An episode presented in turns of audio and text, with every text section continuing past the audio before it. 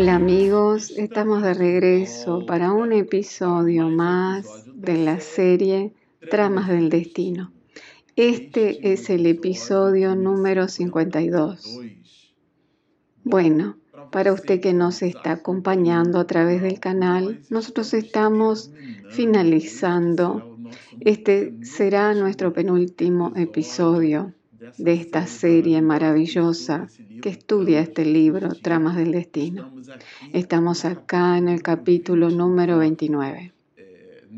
En este episodio de hoy estudiaremos con las reflexiones colocadas por el autor espiritual Manuel Filomeno de Miranda exactamente eh, el próximo capítulo, literalmente el capítulo número 30, en este 29, veremos la continuidad de la finalización, pero en el fin, digamos, queda para el capítulo 30, eh, el último episodio, que será el número 53. Para este nosotros acompañaremos con Miranda los desarrollos de Lisandra. Ustedes recordarán que en el episodio pasado ella conversaba con Lisa, la enfermera que le brindó todo el apoyo a ella. Y conversaba en el sentido de que ella comprendía, Lisandra comprendía, que no regresaría más a dialogar con la madre, doña Artemis, con Hermelinda, su tía, o con el hermano Gilberto, a quien ella le había escrito una carta muy emocionada, hablando desde el corazón, sensibilizando al propio hermano. Y este poseía conflictos con Lisandra, reveses desde existencias anteriores, que incluso nosotros a través del autor eh, transmitimos una de ellas. Bueno, por H por B yo me serviré de mi inseparable tablet y nosotros percibiremos al autor espiritual contando al comienzo del capítulo 29 que él mismo y lo que él denomina últimas pruebas. Últimas pruebas de Lisandra específicamente, porque a pesar de que exista una trama completa familiar, eh, quien protagoniza esta trama es de hecho el señor Rafael Ferguson y Lisandra. Ferguson, o sea, el caso Rafael Lisandra, que incluso nosotros lo encontraremos mucho en este libro. Y en esta oportunidad, Miranda presenta los desarrollos de esta joven mujer que poseía problemas psiquiátricos graves, problemas obsesivos que fueron atenuados en episodios anteriores que nosotros lo vimos, a través de reuniones de desobsesión, realizadas tanto en este plano como en el propio plano espiritual, por Natercio y por Doña Adelaide, que es la matriarca de la familia Ferguson, madre de Doña Artemis. Entonces existe un conjunto de espíritus. El propio autor de la obra, Miranda, a él participa también de este proceso. Él no lo deja a esto muy claro, eh, de manera explícita, pero si nosotros penetramos un poquito en la letra, él mismo protagoniza actividades de asistencia espiritual a esta familia, a quien él colocó el nombre de familia Ferguson. Entonces los nombres son ficticios, Adelaide, Lisandra, Gilberto, Artemis, claro que son nombres ficticios, pero la historia es una historia real. Es la experiencia del propio autor espiritual dentro de varias familias y acá en este caso dentro de la familia Ferguson. Acompañemos con Miranda lo que él mismo menciona acá al comienzo. A pesar de la fe robusta que exornaba el espíritu de la familia Ferguson, retornaran a la sensibilidad de Artemis las aprehensiones anteriores, porque de hecho eran almas muy doloridas y la ausencia de Lisandra en el corazón de madre realmente había creado eh, una situación en el corazón de aquella mujer tan dolorida y sufrida, una situación muy particular. Y Miranda comenta que exactamente cuáles eran las reflexiones de esa madre. ¿Cómo será que Lisandra está? ¿Será que está padeciendo?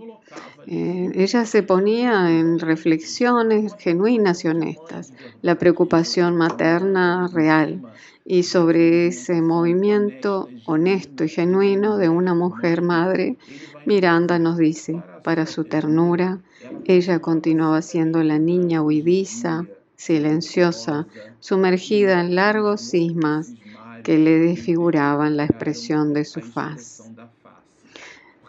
Porque acá él recuerda que prácticamente todos los instantes de Lisandra, excepto el periodo de la infancia, toda la vida de esta mujer, de este espíritu, fue allí ligado a problemas muy graves, problemas psiquiátricos, las crisis de epilepsia, la orina espontánea.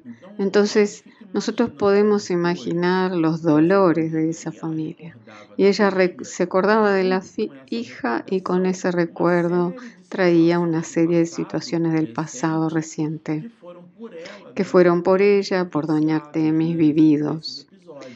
Esos episodios. Entonces ella los recordaba y al mismo tiempo pensaba cómo estará mi niña, porque para los padres nosotros los hijos somos siempre niños.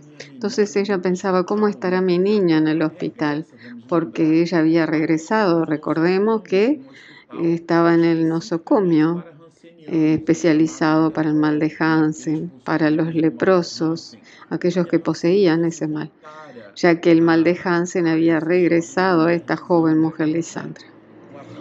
El afecto maternal se desataba en lágrimas de inmensa agonía, refugiándose en el silencio de la noche. Era lo que el propio Miranda denomina estoicismo espartano. Esa idea de los espartanos, del hombre intrépido, de aquel hombre que no trepida en el himno nacional, nosotros tenemos esa expresión impávido. Existe un remolcador de la Marina que se llama intrépido, que aquel que no trepida es aquel hombre, aquella mujer estoicos, firmes. En ese sentido, eh, se refiere a la firmeza del propósito. Pablo de Tarso tiene una exhortación brillante.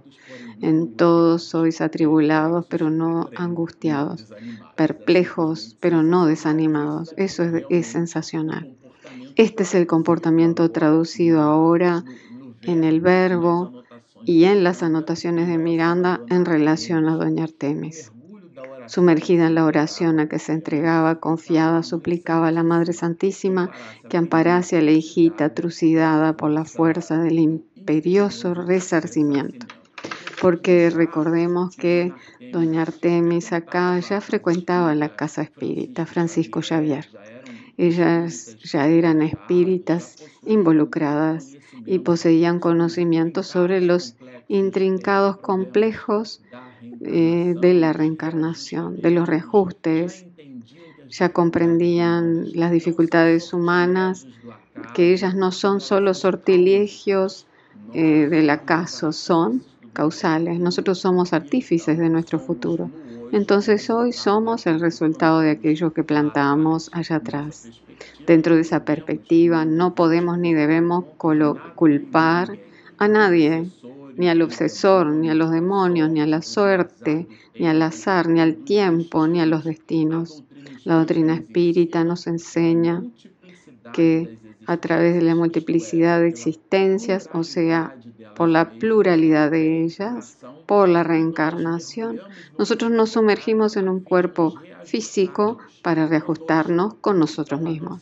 Entonces nuestro conflicto no es con el otro, es con nosotros mismos. Quien enciende una luz en sí mismo, enciende una luz en dirección a Dios. Y nosotros no hacemos ese movimiento solos. Entonces el que está adelante, eh, nosotros estiramos nuestra mano y él y aquel estira la mano para alcanzarnos y aquel que está atrás de nuestro, nosotros también le estiramos la mano. Y así se va formando un helo todos nosotros nos conducimos unos a otros en dirección ascensional. Y con ese objetivo es que nos sumergimos en el cuerpo de carne, a pesar de que la verticalización sea en solitario e individual, la horizontalidad es de las relaciones humanas y es lo que permite esa verticalización, lo que permite eh, la ascensión del crecimiento moral, de la evolución. Entonces vivimos en una vida en sociedad, en el colectivo, en la familia es la célula mater de esa sociedad. Y allí en el ambiente familiar es donde desarrollamos las habilidades intelecto-morales. Y allí Doña Artemis, después de haberse involucrado profundamente con la doctrina espírita, ella tomó conocimiento de todo eso y comprendía que a pesar de que los dolores de la hija eran genuinos y legítimos, ella en el corazón de madre, ella sentía ese dolor. A pesar de que nosotros conozcamos los mecanismos, eh, no significa que nos transformemos en criaturas frías. Recuerden acá que Gilberto ya está eh, envuelto en el clima del casamiento. Y Miranda nos dice, Gilberto ahora en un clima de felicidad conyugal tenía el alma pungida ante el resurgimiento de la lepra de Lisandra. Entonces, a pesar de que Gilberto tuviese conflictos con la hermana desde existencias anteriores, a pesar de eso, Ahora él doblado ante las circunstancias, desgastado por las circunstancias de la vida, él también sentía el hecho de que la hermana hubiese vuelto para una clínica del mal de. Lisandra sufría eh, digamos, en, los dobleces de esta enfermedad. Los amigos y benefactores consiguieron dar al pequeño apartamento, gracias a la devota Lisa, un aspecto alegre, como si fuera la habitación de una joven sana. Entonces, aquel aspecto sombrío de una enfermería o de una ala hospitalaria o de un cuarto del hospital fue mitigado casi por completo en función de los adornos y las alegrías. Un jarro de flores ya da una alegría y un colorido, entonces nosotros podemos imaginarnos cómo aquel cuarto fue adornado con cuidado, con atención, con amparo, eh, pues desde parte de las personas hacia esta joven mujer. Ahora ella se sometió a un tratamiento muy severo. Recordemos que ella ya poseía eh, problemas psiquiátricos graves y acá aparece una patología cardíaca en Lisandra. Y ella es tomada por una fiebre muy severa en función de todas las formas en las cuales el tratamiento fue dispuesto. La fiebre irrumpió devoradora y la enferma padeció delirios prolongados en los cuales las imágenes depresivas del pasado eran liberadas en explosiones de agonía, de risas y de lágrimas alternadas. Entonces, podemos imaginarnos el escenario y la situación. Y acá, repito, aparece una enfermera jefe, Carlinda.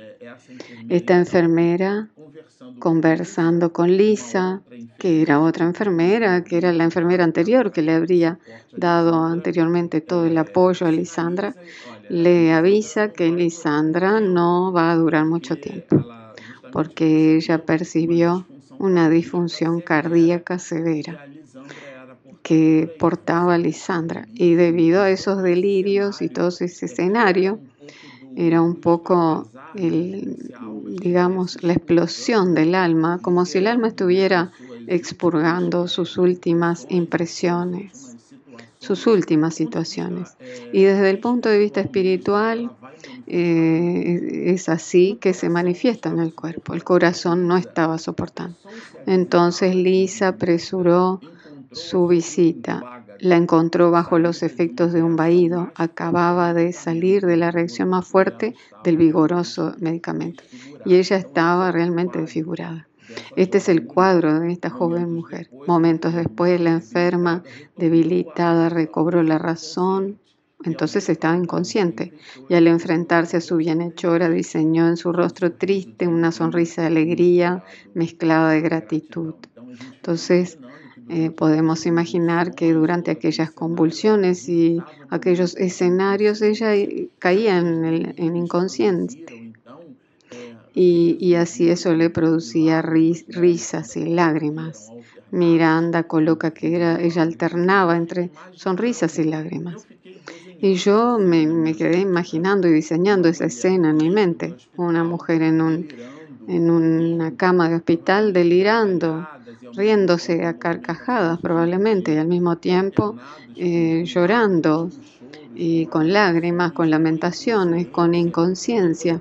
Y después la persona toma posesión de su juicio, de su cuerpo, en la realidad objetiva y percibe que ella que está en una situación muy terrible, en el sudor profundo, en los dolores, en la fiebre. Todo esto es un rescate moral muy duro y eso lo menciona Miranda a nosotros. La venerable entidad me abrazó con inmenso calor y exteriorizando una alegría inefable, me explicó que estaba llegando el momento de mi liberación después de un largo cautiverio. Eso es Lisandra hablándole a Lisa, que estaba en el cuarto. Mira, diciéndole, yo estoy teniendo momentos muy difíciles, pero mm, ella, Lisandra cita a Lisa, que quien le aparece es Doña Adelaida, esa matriarca muerta, y que la ampara.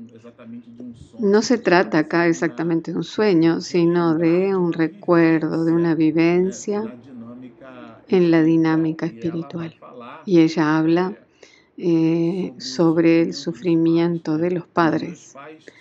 Mis padres, eh, o sea, sufrirán mucho el aguijón de la añoranza. Ella recuerda que está dejando el cuerpo físico. Y Miranda economiza mucho haciendo una especie de, de spoiler de cómo serán las últimas pruebas. ¿De quién? De la joven mujer Miranda. Eh, al lado de ustedes, después de la infancia, fueron los únicos días de felicidad que disfruté en esta existencia. Entonces, no llevo, no me domina aflicción alguna en esta hora de despedida. Entonces verdaderamente estaba yéndose y el diálogo sucede entre las dos y ella pide a Dios que le recuerde a la madre, a doña Artemis y a Hermelinda, en el texto la cual ella la denomina tía, que sus últimos momentos es de agradecimiento a todo y con mucha inflexión, Lisa, llorando abundantemente, aseguró la mano paterna mientras se oraba con unción. Entonces, al lado de Lisa, junto a Lisandra, alrededor del lecho estaba el padre de Lisa, y ella toma la mano del padre porque comprendió que aquello era un momento supremo. Adiós, Jesús, y se despide. Entonces, doña Adelaida informa el texto, informar anticipadamente el suceso previsto al hermano Natercio, que en la hora prevista acudió para desligar el espíritu de las últimas vinculaciones y de las uniones con el cuerpo. Entonces, doña Adelaida acompañó el proceso completo y comentó con Natercio que es un tipo de mentor eh, en el cual Doña Adelaida ya es un espíritu brillante, pero ella comenta a Natercio y este promueve algo que es una tesis. Eh, esto acá es un libro de la década del siglo pasado, del año 70, pero lo que Miranda nos dice, morir es diferente de desencarnar. Acá el mentor espiritual, Natercio, promueve el desligamiento de los últimos lazos que prenden el espíritu a aquel cuerpo, totalmente debilitado. Aquella misma noche fue pedido un telegrama a la familia y el entierro se realizó al día siguiente. La antigua dama de Dax, que había abusado, Lisandra, que había abusado del cuerpo y de la posición social, experimentara los choques de retorno y superara las exigencias que elaboró para sí misma. Entonces Miranda menciona que ella cumplió su proceso de liberación. El libro Tramas del Destino, repito, tiene una serie de personajes, pero en realidad los protagonistas son dos de ellos, el señor Rafael y Lisandra. El señor Rafael como George y Lisandra como Annette. Y él nos trae este caso muy curioso, los intrincados y complejos problemas obsesivos por las faltas del pasado, dialogando con el mal de Hansen como rescate moral y cómo ese rescate es protagonizado por esa enfermedad severa que hoy en el siglo XXI el tratamiento precoz atenúa esa enfermedad mucho y la medicación también la controla. No es como antes que la persona se veía mutilada, amputada y deformada cada día. Entonces en este momento en el cual la obra es escrita, esa enfermedad presentaba esas circunstancias y esas almas sufrieron mucho. Y ese sufrimiento dialoga con el rescate moral. Y ese rescate moral en relación profunda con débitos del ayer.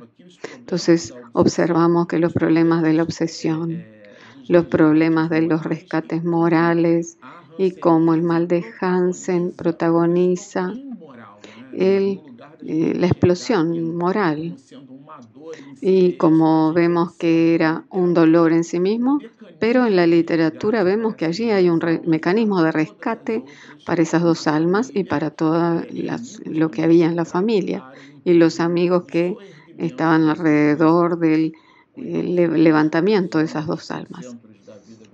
Se tuvo mucho cuidado de que en las zonas o centros de vida vegetativa, que son los últimos en ser removidos en cualquier proceso de desencarnación, fueran extraídos y dispersos convenientemente los fluidos más densos. Porque existe una explicación y una tesis de Miranda acá, en donde los espíritus eh, que están allí él lo menciona también en obras que escribe más adelante y más en la trilogía Transición Planetaria, en donde aborda el asunto del tsunami. Él habla que los espíritus se sirven de los últimos fluidos de la expresión vital y absorben. Es como que vampirizaran los animales espirituales.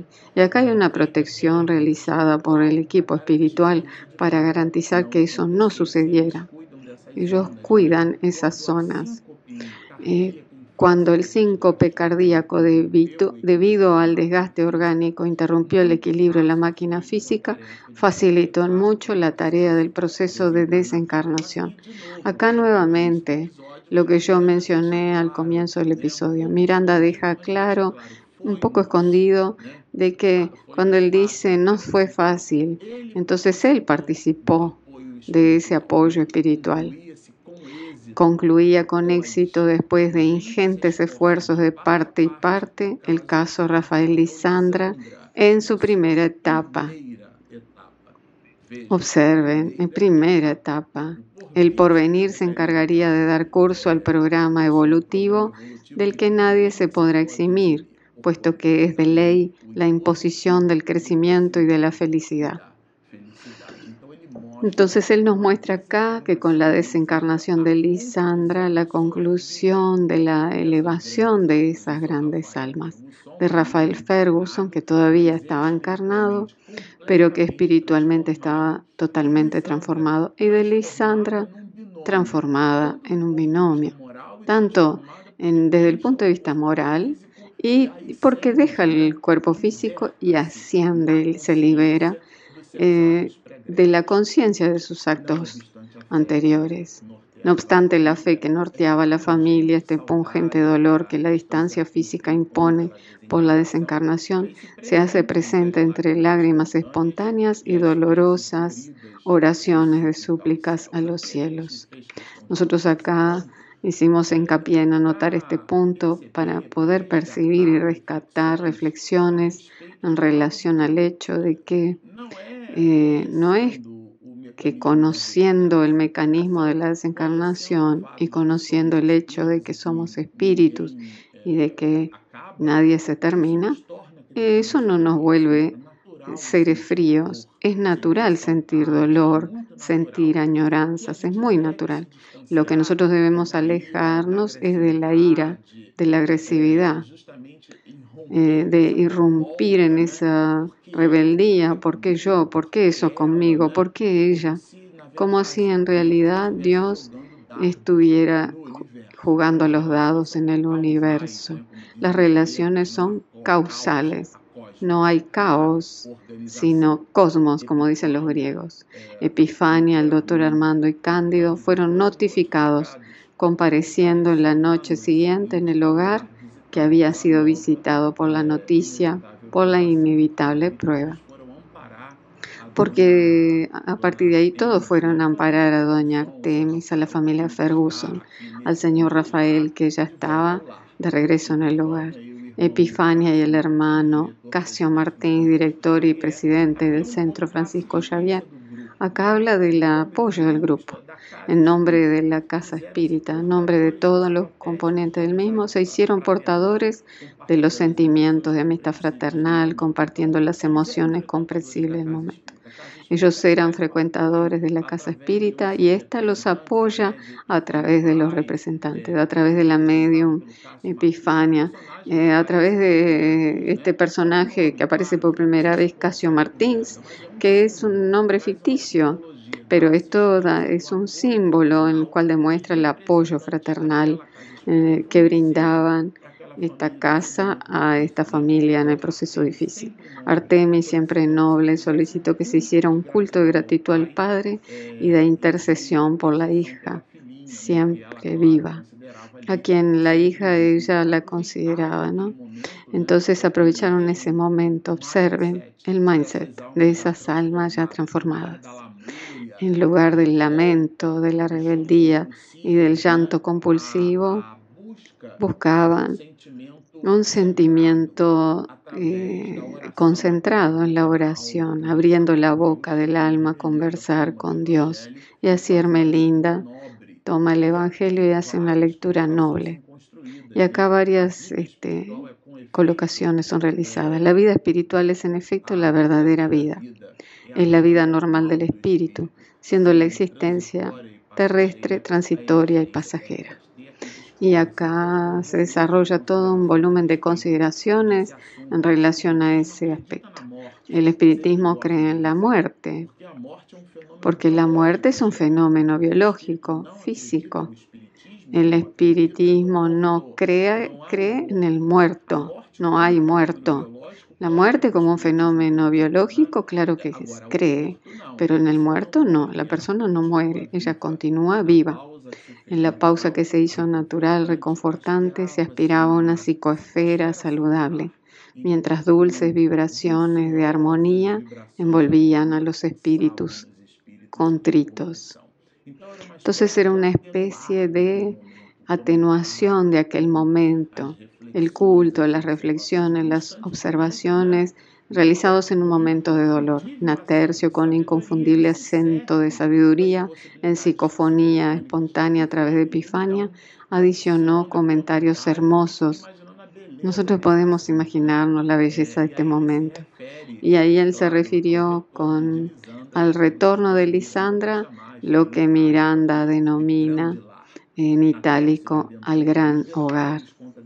Eh, Natercio eh, adentró en detalles de su pupila espiritual. Entonces era un alma querida por parte de Natercio. Y así coloca detalles de cómo ella se encontraba en el mundo espiritual. Eh, nosotros recordamos eh, comentarios del el propio Divaldo hizo cuando desencarnó nuestra queridísima Sueli Calda Schubert. Es un poco de esa belleza. Dice, notició sobre, terminando con elevada súplica, brindó las noticias. Entonces el culto promovido por esa familia brindó noticias de la relación a la joven. Dice, Artemis, en misiva de reconocimiento profundo y conmovedor, presentó su gratitud y sus sentimientos de afecto a Elizabeth y a sus familiares, porque fue Elizabeth junto con su padre, quien había cuidado a Lisandra en el momento en que ella, recordemos que Elizabeth era la joven camarera que cuidaba de Lisandra y que en la existencia anterior, en Dax, ellas eran amigas. Entonces esa trama del destino acá, el personaje de aquella época era Rosa, Ayanet, y ahora eran Lisandra y Elizabeth. Son almas que se reencontraban y doña Artemis agradece el apoyo de esa familia. La correspondencia afectuosa estimuló a la enfermera a detallar los últimos días de la amiga. Y acá hace una citación de los recuerdos, porque Lisandra había solicitado eso.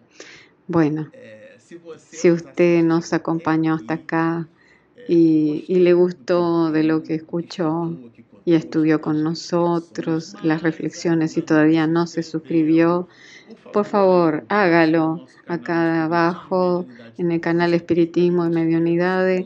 Usted puede suscribirse y eh, presione la campanita y dé like que ayuda al motor de YouTube a encontrarnos. Tenemos nuestro aplicativo también gratuito que está disponible en Google Play y en Apple Store. Están hechas los avisos Descarguen nuestro aplicativo, suscríbase a nuestro canal, síganos y mucha paz.